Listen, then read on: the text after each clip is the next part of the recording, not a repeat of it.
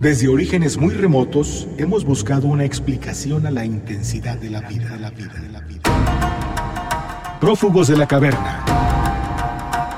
Reflexión que transforma. Seamos prófugos de la caverna. La esencia de las cosas. Prófugos de la caverna. Es común escuchar la frase mi hijo es muy inteligente o qué inteligente es esa niña, pero ¿realmente sabemos lo que esto significa? No porque la persona lo sea o no, sino en el propio concepto de inteligencia. Es un mito creer que la inteligencia es única y universal. Existen muchas maneras de entenderla y definirla. Los conceptos de inteligencia son intentos de clarificar y organizar un grupo complejo de fenómenos. Aunque se ha alcanzado cierto grado de comprensión en su significado, ninguna conceptualización ha respondido todas las preguntas importantes y ninguna tiene un carácter universal. Hay tantas definiciones de inteligencia como autores que la han estudiado. El estudio de la inteligencia siempre ha estado envuelto en complejas polémicas, éticas, políticas y educativas. Por eso es imposible abordar el tema de manera objetiva. La inteligencia ha sido usada como excusa para ordenar a los seres humanos. Este es el tema que abordaremos hoy con el doctor en filosofía por la Universidad de Indiana, Axel Arturo Barceló Aspeitia, investigador titular B de tiempo completo del Instituto de Investigaciones Filosóficas de la UNAM. Su última publicación se titula Sobre el análisis, editado por el Instituto de Investigaciones Filosóficas y la UNAM.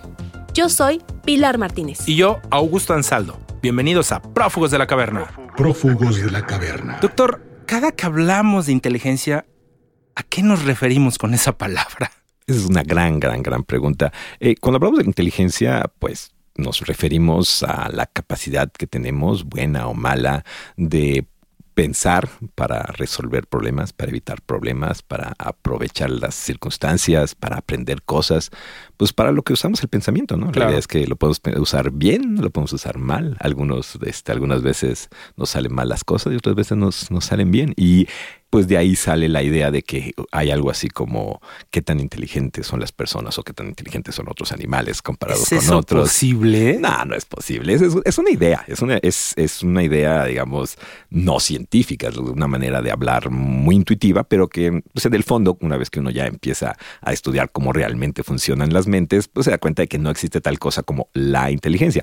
Como decía hace rato, lo que hay es que tenemos muchísimas capacidades mentales que ponemos en ejercicio para resolver problemas y hacer este tipo de cosas, ¿no? Está la memoria, eh, la capacidad de expresión, la capacidad de análisis, eh, la paciencia, el saber representar las cosas de diferentes maneras, la capacidad de, de cambiar de perspectiva de las cosas. Son muchas cosas las que ponemos en juego para resolver problemas y algunas las hacemos más bien ciertas personas, otras no, pero no es que haya una cosa en la cual tú podrías poder medir y poder clasificar a la gente como, ah, este es más inteligente que este otro, ¿no? Puede ser que yo sea, eh, yo tenga mayor capacidad Sí. de recordar eh, sucesos y tú tengas mejor eh, capacidad de abstraer reglas y otra persona tenga mejor capacidad de concentración y así, y podemos diferir de muchas, en muchas maneras en nuestra manera de pensar y esto puede resultar en que eh, seamos mejores o más malos en ciertos tipos de problemas u otros, pero eso no significa que haya una cosa como la inteligencia. Precisamente la historia de la filosofía se ha, ha intentado tratar de descubrir cuáles son estos mecanismos mentales. En realidad todos contamos con los mismos mecanismos, ¿no? Efectivamente, por eso es que, pues por eso es que no podías decir, o sea, si tú eres persona, ya eres en cierto sentido inteligente, pero también si fueras un chimpancé serías inteligente en un sentido, en un sentido distinto. No todos especie. tenemos, exactamente. Tú tienes diferentes capacidades mentales y esas son propias de que eres ser humano, pero no es que no es que tú puedas ordenar a las personas y agarrar a cualquier dos personas y decir, ah, una de estas dos tiene que ser más inteligente que la otra o igualmente inteligente. Doctor, me queda esta duda. ¿Es posible cambiar este concepto? ¿Sería necesario cambiarlo? Sí, yo creo que es, es fácil de, de cambiar. O sea, eh, más bien voy a, a- a- a regresar. Hay, hay algo que tú dijiste que me gustó como plantearse la pregunta, que tú dijiste, ¿a qué nos referimos cuando utilizamos la palabra inteligencia? Y creo que esa es una muy buena pregunta. Eh, porque no es la pregunta de si hay tal cosa como la inteligencia, que fue lo que yo respondí. Entonces, lo que, lo que quise decir es que cada vez que utilizamos la palabra inteligencia nos referimos a cosas distintas. Por eso decía, no hay una cosa No hay a la que siempre nos referimos cuando hablamos de inteligencia, pero en el contexto, pues cuando utilizamos inteligencia casi siempre nos referimos a cierto conjunto de capacidades, pero para en otro contexto a lo que nos referimos por inteligencia puede ser otra cosa, ¿no? Porque si estamos, por ejemplo, en un contexto de, no sé, escolar, ¿no? Donde queremos dar clases, no sé, de matemáticas y decimos, uy, esta persona es más inteligente que esta otra, pues en ese contexto nos referimos a cierto tipo de capacidades que están ligadas con esa tarea, ¿no? Con hacer matemáticas en la escuela. Si estamos en un trabajo y necesitamos contratar a alguien, no sé, para que dirija un grupo, eh, para que sea director de un equipo de ventas o lo que sea, y decimos, ah, necesitamos que sea inteligente, entonces ahí nos referimos a otro tipo de habilidades, a otro tipo de capacidades. Entonces, cada vez que lo usamos nos referimos a algo, algo distinto, pero no hay una cosa que siempre nos estemos refiriendo. Reflexión que transforma. Todos hablamos de inteligencia. Por ejemplo, decimos, mi jefe no es inteligente, tengo un perro muy inteligente o este software es inteligente. Pero, ¿sabemos realmente qué es la inteligencia? Si nos echamos un clavado al diccionario, encontraremos que la palabra inteligencia proviene del latín intelligere, que significa comprender. Viene de inter, entre, y leyere, leer, esto es, discernir o darse cuenta. La inteligencia es un término psicológico que se ha usado recientemente y se aplica al conjunto de actividades psíquicas o aptitudes de tipo superior con las que el hombre se enfrenta a su medio ambiente. La mayoría de las definiciones realizadas por los psicólogos relacionan la inteligencia a la forma en que un organismo se adapta al medio. También se suelen destacar determinadas características funcionales, por ejemplo, la que considera la inteligencia como la capacidad de resolver problemas y capacidad de razonamiento, inductivo o deductivo. En la ciencia, la conceptualización de inteligencia depende del enfoque o perspectiva desde la cual se aborde, y se denominan teorías explícitas. Existen pruebas de inteligencia que son instrumentos que permiten medir las facultades psicológicas superiores. Se realizan mediante el registro y análisis de las respuestas a preguntas estandarizadas. Alfred Binet fue el creador de la primera prueba de inteligencia. En 1905 propuso identificar las diferencias existentes a escalas cognitivas entre las personas. Él define la inteligencia como un proceso psicológico superior medible. Por tanto, quien se acerque a resultados esperados para su edad y contexto cultural debe ser asumido como inteligente.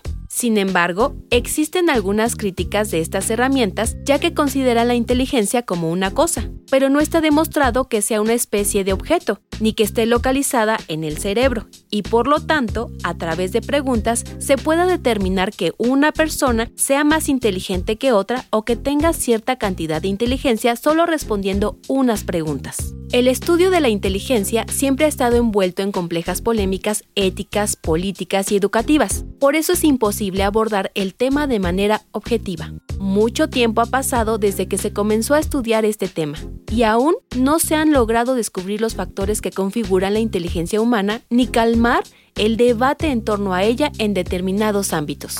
Prófugos de la caverna. Entonces, si queremos mejorar alguna habilidad mental, ¿podremos hacerlo? Por ejemplo, si yo no tengo habilidad matemática, ¿podría adquirir esas habilidades? Ah, esa es una muy, muy, muy buena pregunta.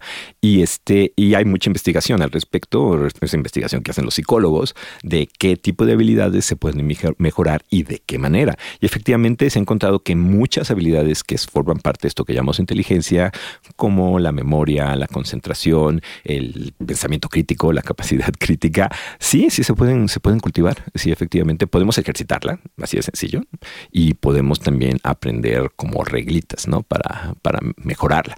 Y como tú bien dijiste hace rato, o sea, si estamos pensando en tareas tan generales como hacer matemáticas, pues tal vez tú no lo vayas a hacer como ciertas personas y encuentres la manera en que a ti te sirve y te sale hacer matemáticas, ¿no? O sea, no es que cada quien tenga que hacerla de la misma manera cada problema. Puede ser que ante el mismo problema diferentes personas eh, opten por resolverlo de manera distinta, apelando a sus propias capacidades y habilidades. ¿Qué repercusiones hay por utilizar este concepto de la manera que habitualmente lo utilizamos? Pues, este, pues, pues, tú lo sabes, ¿no? Es decir, desafortunadamente hay muchos malos usos, muchos usos discriminatorios e injustos de la palabra inteligencia. Ha habido muchos en, la historia, este, en la que la usamos para querer justificar ciertas exclusiones, ¿no? Decir, no, pues es que no fuiste lo suficientemente inteligente, eh, a estas personas les vamos a pagar más de salario porque son más inteligentes o no les vamos a dar acceso a esta educación porque no son suficientemente inteligentes.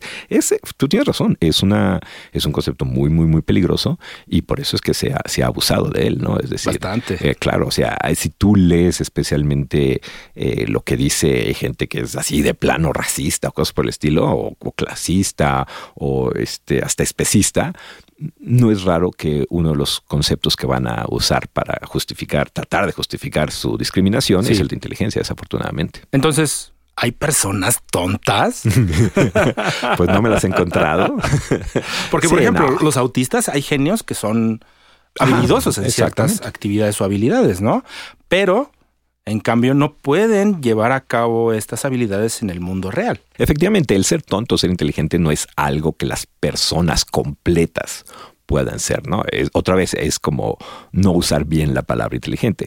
Yo creo que puedes utilizar la palabra inteligente de la manera en que lo dije hace rato, ¿no? Cuando te mm. quieres referir a algo muy particular en un contexto ahí sí puedes utilizar la palabra pues para guiarte a lo que, a lo que quieres decir cuando no tienes una palabra más exacta, ¿no? Tal vez no eres psicólogo y no sabes exactamente cuáles son las capacidades cognitivas de las que estás hablando, pues sí, te sirve un poco decir inteligente o no inteligente, pero para calificar a una persona, pues no, no, no te sirve.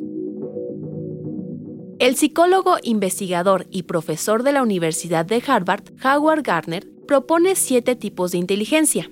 Inteligencia lingüística, lógico-matemática, musical, sinestésico-corporal, espacial, interpersonal e intrapersonal. Su teoría sostiene que el ser humano desarrolla diferentes habilidades que dependen de múltiples factores, con el objetivo de responder de forma eficaz a ciertos estímulos del medio ambiente. Es decir, los seres humanos no son iguales entre sí. Unos tendrán habilidades para el razonamiento espacial o el cálculo matemático, mientras que otros pueden expresar fácilmente sus emociones o liderar a un grupo de personas para lograr sus metas. Por lo que este enfoque teórico permite sostener que sí podemos desarrollar o mejorar alguna de estas inteligencias. Como verás, existe un gran debate sobre la concepción de la inteligencia. Por eso es mejor ser más cautos y críticos a la hora de atribuir la inteligencia o la supuesta carencia de esta, así como de generalizar todas las facetas de la personalidad y las habilidades que tenemos. Es importante no dejarse afectar por los resultados de test psicométricos o de coeficiente intelectual de un modo excesivo. Así llegamos al final de una emisión más de Prófugos de la Caverna. Claro que sí, Pilar. Agradecemos a nuestro productor Hernán Nájera y a nuestro operador José Luis Sotelo. Por favor, no dejen de escucharnos en nuestras redes sociales, escribirnos, darnos sugerencias y nos encuentran como Prófugos de la Caverna por Facebook. Muchísimas gracias. Hasta, luego. Hasta luego. Prófugos de la Caverna en todo tiempo y en todo lugar. En todo lo que nos sucede y en todo lo que hacemos. La vida te da la posibilidad de ser un prófugo de la caverna. Reflexión que transforma. Prófugos de la caverna.